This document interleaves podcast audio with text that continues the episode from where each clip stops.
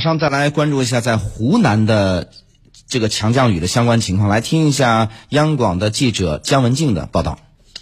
嗯，好的。湖南这一轮的强降雨到现在还没有结束。今天早晨，我们通过湖南水文部门的数据实时监测看到，在刚刚过去的二十四个小时内，湖南全省有一千三百一十七个站点发生了降雨，全省有十四个、十三个水库站的水位超汛限水位。这一轮强降雨是湖南今年以来覆盖范围最广、累计降雨量最大的。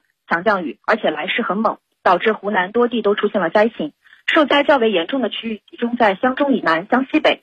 在湘西州保定县，最大的降雨量达到了二百零八点二毫米，是一个大暴雨的级别。当地还有多处山洪爆发，出现了泥石流、滑坡，造成当地六人遇难、一人失踪。救援人员现在正在全力的搜救失踪者。在衡阳县石市镇金平村，河流水位猛涨，导致众多村民被洪水围困。应急部门调集皮划艇展开了救援。截至目前，被困群众已经全部被转移到安全地带。根据气象部门的预测，这一轮强降雨将持续到六月十四号。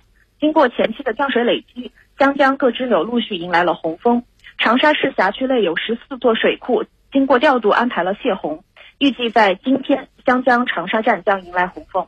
主持人，好，那么根据这个介绍呢？那么在当地有哪些呃应对的措施？呃，这方面的情况，我们继续来听一下记者的介绍。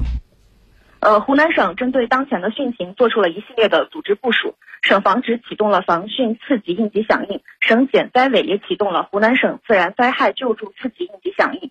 水利部门派出的多个专家组已经分赴各县市区来指导工呃相关的救援工作。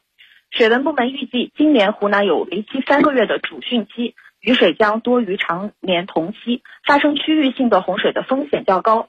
在强降雨逐步抬高了江河湖库的水位之后，防汛战线也会拉长。